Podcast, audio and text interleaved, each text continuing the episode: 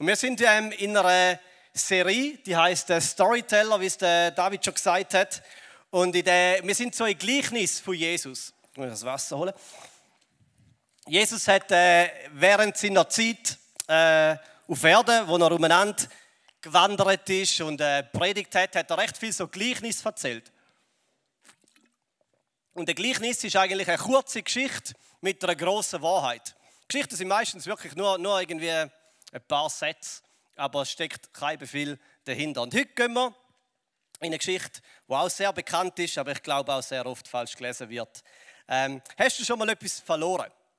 So Frage. Hast du schon mal etwas verloren? Ich glaube, alle unter uns. Gell? Wir haben letzte äh, unser Kind verloren. äh, sollte man nicht. Wir waren äh, im Montafon, so in einem Ferienwochenende.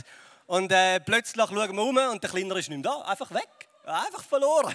der Ältere, dem würde das nie passieren, der ist zu gewissenhaft. Der Kleine, der ist so ein bisschen verträumt und läuft und läuft und weg. Und dann so, vor allem meiner Frau, ist plötzlich so das Herz da, weißt du, abgesackt, oder? Ah, Krise. Und dann sind wir schauen zu der Straße, dort war er zum Glück nicht. Äh, und dann irgendwo, wo sind wir noch hin? Irgendwie, weißt du, irgendwie auf die andere Richtung, auch nicht. Gewesen. Und wir haben ihn dann wieder gefunden. Er ist irgendwo beim Hotel einen Stock höher, irgendeinen Gang hinter. Und ich glaube, dort hat er brüllt. Das ist also heißt, das sind, bleibt hängen, die Sachen. Gell? Ja. ja, jedenfalls, wir haben ihn wieder gefunden und haben uns gefreut. ja, ich habe mal den Schlüssel von meiner Autodachbox verloren.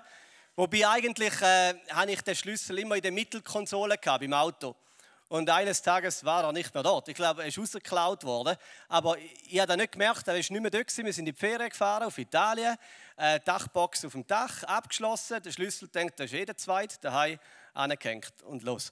Und dann sind wir in der Ferien angekommen und ich will die Dachbox aufmachen, Mittelkonsolen auf, kein Schlüssel. Und das ist wirklich scheiße. Es war alles dort drin, alles unser Gepäck und wirklich vollgestopfte Dachbox. Ich 200 Kilo drin, oder? Darfst du 70 oder? Einfach so voll. Und der Schlüssel ist weg. Und was macht man dann? Suchen, oder? Man sucht. Ich habe den Schlüssel gesucht, hey, überall.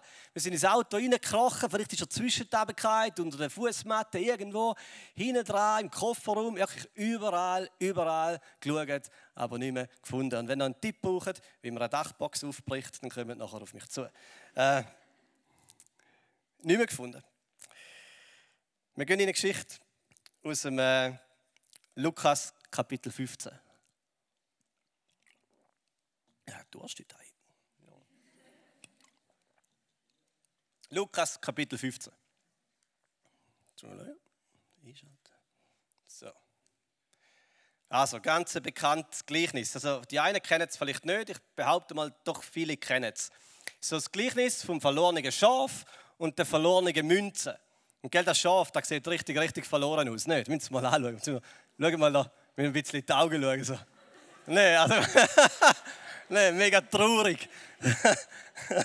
Extra so richtig, so richtig verloren. So, völlig lost Schäfli gefunden. Kommt man gerade ein bisschen Mitleid über, ne? wenn man so sieht. So. Das verlorene Schäfli, das ist so eine kleine Kinderstory. Wie gesagt, wir haben zwei kleine Kinder und ja, wir singen da mal auch am Abend oder so, das, das Lied, gell, Schäfli, das kleine Schäfli. Äh, wie geht es? Läuft am Hirten vor, es hat den Weg verloren, kann nicht mehr rumkommen. Und der Hirt hat es gefunden, jetzt ist es nicht mehr allein, er pflegt seine Wunde und trägt es glücklich heim. Oder? Richtig herzig. Und vielleicht geht er gerade schon ein bisschen den Laden runter, wenn du hörst, jetzt kommt so eine Kleinkindergeschichte hier im Depot 3. Und, und, äh, aber aber Jesus hat die Geschichte äh, nicht irgendeiner Gruppe zwei, dreijährigen erzählt, sondern, ja, wem eigentlich? Wem eigentlich? Wem hat eigentlich Jesus die Geschichte erzählt? Und bei jedem Gleichnis in der Bibel ist es so entscheidend wichtig, zum anzuschauen, wem genau erzählt Jesus die Geschichte. Und da ist genauso entscheidend. Wir müssen kurz die Leitung lesen, bevor der Gleichnis startet. Und die Einleitung allein finde ich eigentlich schon so bewegend, dass man gar nicht mehr über das Gleichnis müsste reden. Ähm, folgendermaßen geht sie. Jesus war ständig oder immer wieder, war ständig umgeben von Zolleinnehmern und anderen Leuten, die als Sünder galten. Sie alle wollten ihn hören. Und die Pharisäer und die Schriftgelehrten, das sind die Religiösen von selber Zeit, waren darüber empört dieser Mensch, gibt sich mit Sündern ab und er isst sogar mit ihnen, sagten sie. Da ist so die Spannung, wo der Gleichnis drin erzählt wird. Und vielleicht hast du schon mal überhört bei mir, darum sage ich es nochmal, Religion ist Scheiße. Und das ist auch ein biblisches Zitat. Steht im Philipperbrief. Der, der Paulus sagt, es stinkt. Es stinkt. Er vergleicht Religion, Religiosität mit einem Häufchen Scheiße auf dem Boden. Es stinkt nach selbstgerechtem Stolz, nach Heuchelei, nach Falschheit. Und so oft wird es auch genauso wahrgenommen von ganz vielen, vielleicht auch von dir wo du heute Abend da bist. Vielleicht hast du so viel, schon viele Christen kennengelernt oder sonst religiöse Leute und da ist so viel Heuchelei und Falschheit übergekommen, so viel Stolz und Überheblichkeit, so dass es stinkt. Und dann ist die gute Nachricht, du bist mit Jesus in einem Team, weil er findet auch, dass es stinkt. Und wenn du mal das Lukas-Evangelium liest, da wäre so eine kleine Version davon. Ich habe etwa 20 Stück beim Ausgang auf dem Tisch. Wenn, und ich darf die mitnehmen, einfach die ersten 20. Äh, mach das mal, lies mal das Lukas-Evangelium. Ist auch nicht so dick, gell? ist nicht so dick wie eine ganze dicke Bibel. Äh, das ist wirklich machbar. Äh, das ist, ist machbar. Und wenn du das mal liest, dann merkst du, dass Jesus recht oft in Auseinandersetzungen geraten ist. Und zwar eigentlich fast immer mit den religiösen Leiter für seiner Zeit. Er ist immer wieder in den Ring gestanden und hat die Füße ein bisschen knallen lassen gegen die Religiösen. Und auch bei dieser herzige Schäfli-Geschichte passiert da. Also Jesus ist ständig umgeben, lesen wir, ständig umgeben von allen den falschen Personen. So ein bisschen von den falschen Leuten ist er umgeben. Umgeben von Zöllner, sind so einfach so, die hat man oben runtergeschaut. Er war umgeben von eben nicht den Heiligen, von den Menschen, die irgendwann einmal der Heiligschein aufgehört hat zu leuchten. Da war die Menschengruppe, die angezogen worden ist von Jesus Christus. Jesus hatte eine unglaubliche Anziehungskraft gehabt. Nicht für die religiösen Killengänger und nicht für die Superheiligen, nicht für die Selbstgerechten, sondern für genau die, die irgendwo im Sumpf gehockt sind von ihrem Leben.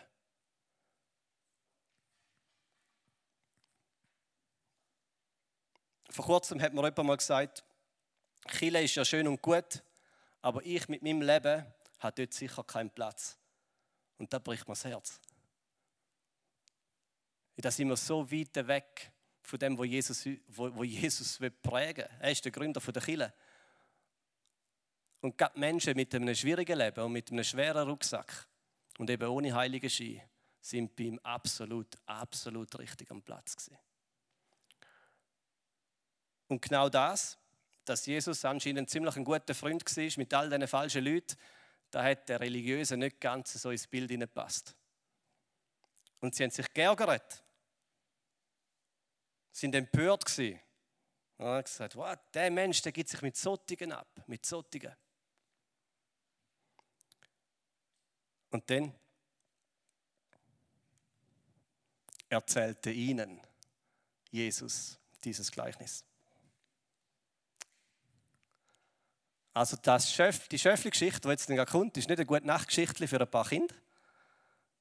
Das ist eine Kampfansage gegen Religiosität.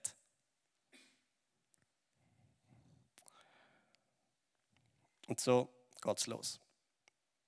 Jesus sagt, angenommen, einer von euch hat 100 Schafe und eines davon geht ihm verloren. Jetzt kommt die Frage. Lässt er da nicht die 99 in der Steppe zurück und geht dem Verlorenen nach, bis er es findet? Das ist eine Frage. Und was ist die Antwort? Und wenn wir so das Schöfli vor Augen haben, oder? Dann sagen wir, ja klar geht er dem nach, oder? Das arme, verlorene Schöfli. Logisch geht es suchen. Aber ich glaube, so logisch ist das nicht. Und die Leute, die um Jesus herumgestanden sind, die haben bisschen angefangen zu grübeln und haben sich überlegt, pff, okay, würde er das wirklich machen, der Hirt? Ich meine, würde er das wirklich machen? Würde ein Hirt wegen einem Schaf die 99 in der Steppe zurücklassen? Würde er dem Verlorenen nachjagen, bis er es findet? So logisch ist das nicht. Vielleicht würde er sagen, ja, pff, shit happens, gell? Eins weg, 1 Prozent. Ich meine, 99 sind noch da. Hat 1 Prozent Verlust. Vielleicht würde er ein bisschen suchen, würde es nicht finden und würde sagen, ja, ich habe Pech. Vielleicht würde er es auch suchen. Aber so logisch ist es nicht, dass er dem nachjagt, bis er es findet. Und nochmal der, der Kontext. Jesus hat zwei Menschengruppen neben sich. Das eine sind die Religiösen und das andere sind eben die Zöllner und die falschen Personen. So aus der Sicht der, der, der Heiligen. Und die Religiösen sind nicht dumm. Die wissen, was Jesus meint mit diesen 99 Schafen, die er zurücklässt. Sie sind nicht blöd. Jesus sagt, die 99, Jesus sagt es anders. Er sagt, äh, ihr ärgert euch, dass ich dem einen verlorenen nachjage. Und schaut die Macht an. Und ich mache es mit Überzeugung. Und euch 99 Gerechten lasse ich im Regen stehen. Jederzeit. Um das eine zu finden. Das ist ziemlich provokativ, was Jesus da sagt. Mit den 99 meint er die 99 Gerechten. Und sagt, ich lasse euch stehen, um das eine zu finden. Da hat ein bisschen religiöse Gefühl verletzt. Jesus ist ziemlich gut gewesen, dem religiöse Gefühl zu verletzen. Die große Botschaft der Bibel ist nicht primär, wie irgendwie Menschen auf der Suche sind nach Gott oder wie Menschen Gott finden können. Die große Botschaft der Bibel ist genau das andere, ist die andere Reihenfolge, ist, wie Gott auf der Suche ist nach dir wie er sich auf einen langen, mühseligen Weg macht, um dich zu finden. Und Gott sucht dich. Und weißt du, wie lang? Bis er dich gefunden hat. Bis er dich gefunden hat. Du kannst von ihm davor rennen. Es gibt so zwei Arten, wie man von Gott davor rennen kann. Das eine ist Rebellion, das ist so eine leckere Marscheinstellung. Oder? So, ich lebe mein eigenes Leben. Also ich bin, der, ich bin der Captain von meinem eigenen Leben, der Master von meiner eigenen Seele. Oder ich, mein Leben, ich lebe mein Ding, soll man ja niemand reinschnorren, oder? So die Einstellung, so. Diese rebellische Einstellung. Und dann gibt es Religion. Das ist eine regelbasierte Religion. Oder man ist so genug brav und genug dabei, um irgendwo sich können ein bisschen auf die Schulter klopfen und ein gutes Gewissen haben. Geht ein bisschen Kille, liest ein bisschen in der Bibel kennt das verlorene Schöfli und so. Und ist so genug dabei, damit man sich ein bisschen besser fühlt als der Rest und so jetzt ein beruhigtes Gewissen hat innerlich. Und das ist genau so eine Art und Weise, wie man von Gott auf Distanz geht.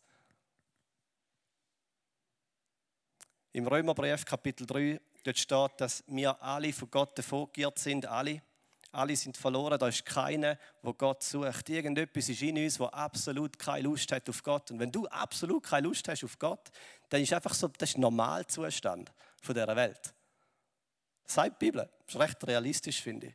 Da ist etwas in uns, wo absolut keine Lust hat, Gott in sein eigenes Leben zu lassen, ja, was sich dagegen stemmt. Da ist ein Urinstinkt im Mensch, der sich von ihm versteckt, der davor rennt.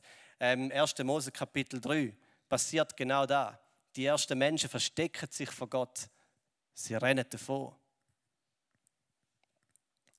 Doch Gott erlaubt alles, alles zurück, um dich zu finden. Und dann passiert Folgendes, zurück zum Schaf. Und wenn er es gefunden hat, nimmt er es voller Freude auf seine Schultern und trägt es nach Hause. Und wieder die Frage, ja, würde er das machen? Würde er das wirklich machen? Ich meine, der Hirt. Ich glaube nicht. Ich glaube, der würde das Schaf finden, wenn er es dann gefunden hat, wäre ein bisschen angepisst, würde es in Steck nehmen, in Hirtensteck und würde also ein bisschen äh, zurückschlagen zu der Herde, damit es etwas lernt fürs nächste Mal. Hast du schon mal einen Hirte gesehen, der Schäfchen auf der Schulter trägt? Also außer in einem Bilderbuch. Ja, vielleicht, wenn man ein Schäfchen als Hobby hat, dann vielleicht schon. Aber wenn man einfach so ein Hirt ist und das ist sein Job, ja, vielleicht würde er es machen. Ich glaube, er würde es nicht machen. So der Schöfli hier zu dieser Zeit, vor 2000 Jahren, das war so raus Hirte da. Die haben, die haben ein bisschen ein, äh, einfaches Leben gehabt. Äh, die haben draußen gelebt, am Feuer, in der Kälte gewesen. Ich glaube, das sind nicht die jetzt wahnsinnig sozial, sozialsten Menschen gewesen. Nicht gerade so zu Bett studiert und so. Eher nicht lieber mit, lieber mit den Schöfli unterwegs statt mit Menschen. so ein bisschen der Alpöhi aus der Heidi-Geschichte, so ein bisschen grummig und knurrig. Gell? So, so stelle ich es mir vor. Und dann, dann haut er so eins von diesen dummen Schöfli, äh, Schöfli ab. Und ich, ich glaube, die sind jetzt abhiss und zurück. Chef sind Nutztiere zum Überleben, Milch, Käse, Fleisch, oder eins können bieten. Vielleicht, und das hat man gemacht, wenn ein Schaf mehrmals davor ist, abgehauen ist, hätte es gut und gern können sein, dass ein Hirte das Schaf genommen hat und beigebrochen. Das beigebrochen hat. Damit das Schaf nicht aus dem Abhauen-Instinkt davor geht. Und wenn lieber ein Schaf, das bei bisschen rumhumpelt und bei der Herde bleibt, das müssen so ein dummes Schäfchen suchen. Kein, kein Scherz. Haben wir gemacht. Und wenn der heilt wieder und es lernt etwas. Aber der Hirt in dieser Geschichte, der nimmt das Schäfli voller Freude auf seine Schulter, voller Freude auf seine Schulter und trägt es heim. Nicht einfach wieder zurück zum anderen Haufen, sondern heim. Merkt ihr, was da passiert? Die Geschichte ist ein bisschen überspitzt. Die Religiösen hören die Geschichte und denken, ja, ja, jetzt übertreibst du ein bisschen Jesus, wegen einem dummen Schaf. Und sie ist noch nicht fertig. Und dann ruft er seine Freunde und Nachbarn zusammen und sagt zu ihnen, freut euch mit mir, ich habe mein Schaf wiedergefunden, das mir verloren gegangen war. Okay, und jetzt da wird es wirklich offensichtlich kitschig. Ich meine, wegen einem dummen Schaf, der abgehauen ist und man wieder gefunden hat. Freunde, Nachbarn zusammenrufen, eine Party schmeißen und irgendwie sagen, hey, komm, wir freuen uns, wir haben es wieder gefunden. Ja, das ist übertrieben. Das ist übertrieben. Ich habe noch nie Freunde und Nachbarn zusammengerufen wegen irgendetwas, was ich verloren habe. Und wenn das so Kultur wäre, ich war noch nie eingeladen an so eine Party. Wenn irgendjemand von euch mal etwas verloren hat und wieder gefunden hat, hat eine Party geschmissen, dann, dann, dann sagen sie mir nachher. Nicht jetzt, das wird meinen Punkt kaputt machen, aber nachher. okay? Das macht man nicht. Das macht man nicht. Das ist übertrieben. Übertrieben. Und das ist genau der Punkt, übertrieben. Es ist übertrieben, übertriebene Freude übertriebene Freude. Jesus sagt mit dieser Geschichte, Gott sucht dich, bis er dich gefunden hat. Und Gottes Freude, wenn er dich findet, ist übertrieben, ist über alle Maßen, ist verschwenderisch, ist over the top. Gottes Freude ist maßlos. Und manchmal ist das Schwierigste im Leben zu glauben, dass Gott wirklich so gut ist, so gut ist, wie er es uns eintrichtern will, dass er es ist. Und gell, für alle Superheiligen, so die Religiösen unter uns, ist das ein einfacher Punkt zum Glauben. So. Ja, weißt, ich bin zufrieden mit mir, Gott ist zufrieden mit mir, easy, oder? Ich liebe mich, er liebt mich, alles okay, oder? Mein Leben gut, er denkt, es ist gut. Ich meine, ja, Best Friends, alles gut, alles schön, oder? Einfach zum Glauben. Aber für Leute, die ein im Scheiß vom Leben hocken,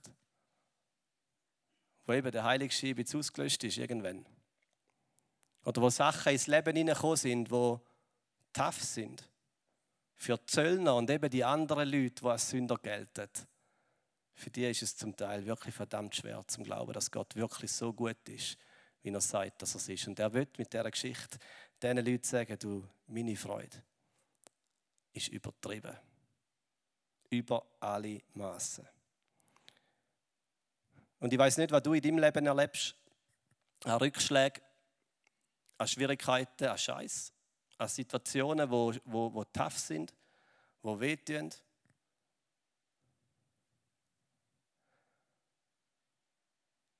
Und ich glaube, dass heute Gott dir zuruft und sagt, ich bin auf der Suche nach dir. Und ich will nichts mehr, als dass du glaubst, dass ich wirklich so gut bin. Wirklich so gut. Es ist jetzt etwa sieben Monate her, wo der Russland-Ukraine-Konflikt, der Krieg gestartet hat. Wir haben dort ganz am Anfang äh, einen Flüchtlingsgar hier in der Krishona Zamrischwil empfangen. Er ist aus Warschau gekommen. Und ich, der ist am Morgen um halb sieben oder so ist der angekommen. Wir haben das Morgenessen parat gemacht für etwa 40 Flüchtende, die aus der Ukraine gekommen sind, zum Start des Krieges. Und dort hat es so ein Bild gegeben, das hat sich bei mir recht eingebrennt. Da ist eine alte Frau aus dem Gar ausgestiegen, wirklich so ein altes Fräulein, ein bisschen gebückt, gebrechlich, vielleicht etwa 75 oder so. Und äh, null Deutsch können, null Englisch, also wirklich einfach gar nichts, völlig verloren. Verloren ist sie. Einfach aus dem Gar raus, keine Ahnung, wo sie gelandet ist, die hat richtig verloren ausgesehen. Und das in ihrer Hand war ein kleiner Bub. Vielleicht zwei oder drei. Das ist ein kleiner Bub. Und ich habe nachher mit ihr geredet über eine Übersetzerin. Und der kleine Bub, wenn der mit den Augen geschaut hat, ist einfach ein Gesicht von Angst, ein Gesicht von Verlorenheit. Wirklich von Verlorenheit. Sie war Großmutter von dem Bub. Der Vater war natürlich noch in der Ukraine, die Mutter irgendwie im Tessin gelandet. Und wir haben dann irgendwie versucht zu lösen, dass das, der kleine Bub und die Großmutter wieder zurück, zurück in die Ukraine will. Irgendwie gelöst, dass der kleine Bub zurück zu der Mutter findet. Äh, haben dann ins Tessin gefahren. Aber der Blick hat sich mir so eingebrennt, so ein Blick von Verlorenheit im Gesicht von so einem kleinen Bub. Kleinen Bub. Die Verlorenheit, die auf der Erde herrscht, macht es manchmal wirklich verdammt schwer, an einen Gott zu glauben, wo genau diesen Verlorenen nachjagt und sie sucht, bis er sie gefunden hat. An einen guten Hirt, wo seinen Chef so viel besser schaut, dass irgendein Hirt wir machen auf dieser Erde. Ich gehe, ich gehe regelmäßig meinen, meinen Papi besuchen, meinen Vater. Er wird am 2. November 67 äh, er kennt mich nicht mehr. Er, er ist im Pflegeheim dort Samrischwil, hat vor vier Jahren hat er die Diagnose Demenz bekommen. Und eigentlich hat er sich gefreut auf seine Pension, er hat einen Camper gehabt, mit meiner Mami zusammen, sie wollten gehen, gehen um, umreisen mit dem Camper. Der Camper ist jetzt verkauft. Äh, er wird nichts mehr machen können, hat meine beiden Kinder nicht kennengelernt. Äh, er sieht sie zwar, aber keine Chance mehr gehabt, da irgendwie aufzunehmen. Und ich schaue einmal in sein Gesicht und in seinem Gesicht ist auch Verlorenheit. Verlorenheit. Eine menschliche Hülle und so vieles, was einfach weg ist. Und dann aber sagt man ihm, der Herr ist mein, und wisst ihr, was er sagt? Hirte. Der Herr ist mein Hirte. Und ich weiß nicht, wo du Verlorenheit erlebst in deinem eigenen persönlichen Leben oder in deinem Umfeld oder wie du Verlorenheit siehst auf dieser Welt. Und manchmal ist es wirklich einfach verdammt schwer, an den guten Hirt zu glauben, der seinen Chef nachjagt, bis dass er es findet. Aber wenn Jesus etwas will, auch heute Abend, dann wird er dir sagen, und ich bin auf der Suche nach dir. Und ich jag dir nach. Und ich finde dich. Und wenn ich dich gefunden habe, dann freue ich mich übertrieben.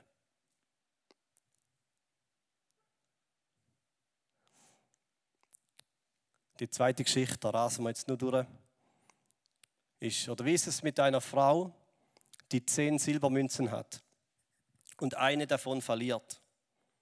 Münze circa im Wert von einem Goldvreneli, 200 Franken etwa eine Münze. Steht, zündet sie, da nicht eine Lampe an, kehrt das ganze Haus und sucht in allen Ecken, bis sie die Münze gefunden hat. Gleiche Geschichte nochmal.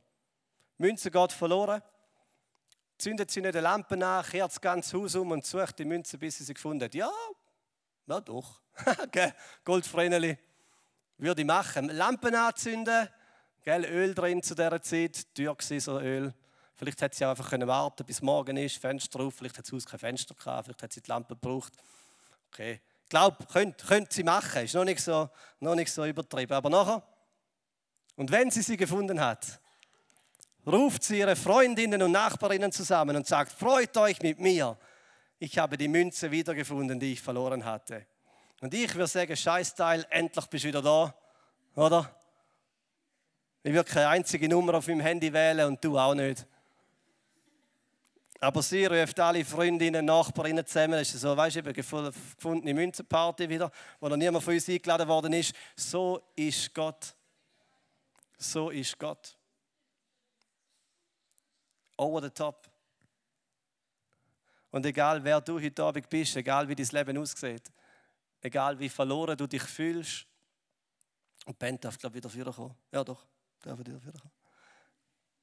Egal wie verloren du dich fühlst, Jesus lädt noch so gern die 99 Selbstgerechten im Regen stehen, um dich zu finden.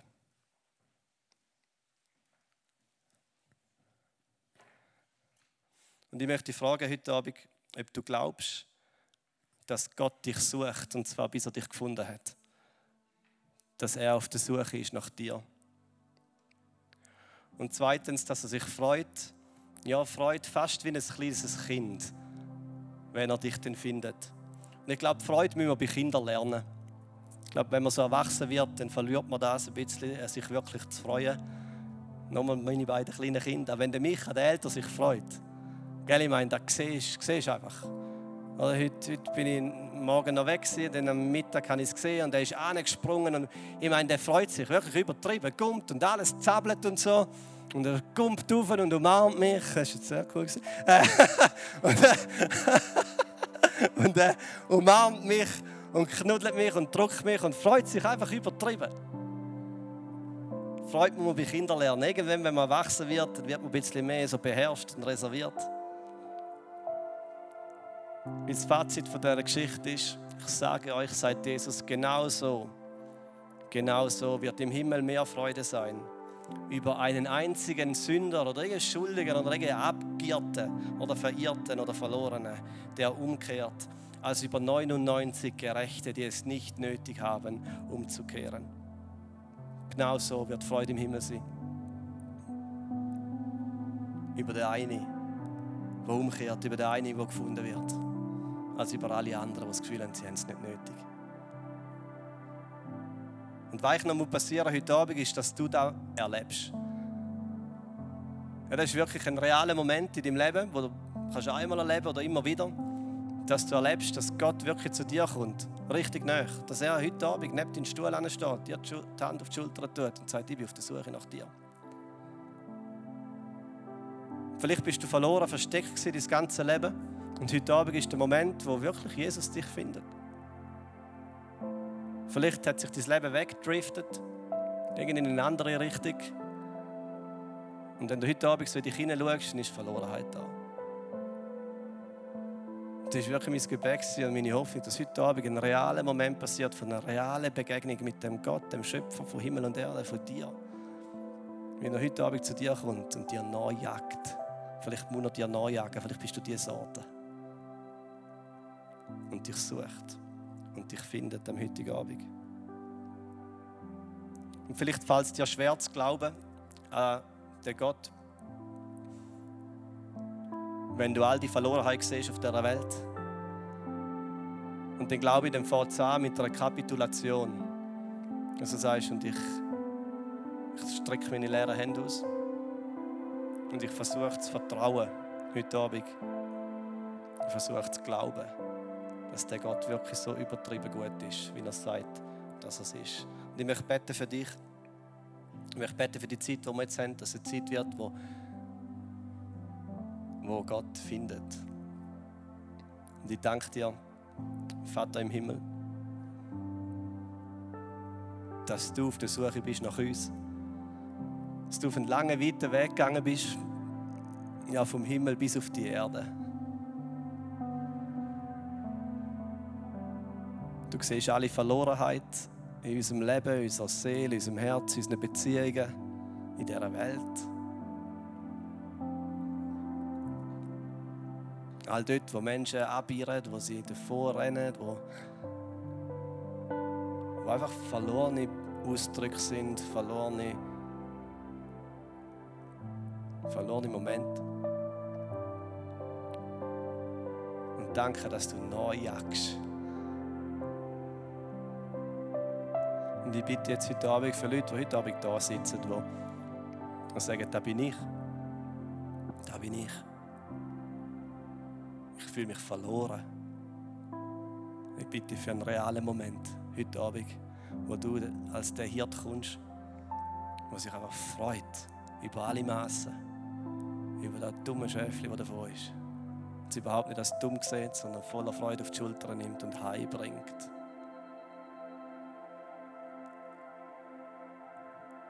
Und ich bitte für Leute, die heute Abend da sind und so langsam ein bisschen davon geirrt sind, auf Distanz gegangen sind, vielleicht zu dir, dass wir uns neu finden lassen. Es gibt keinen besseren Ort, als bei dir zu sein. und du bist der gute Hirt. Amen.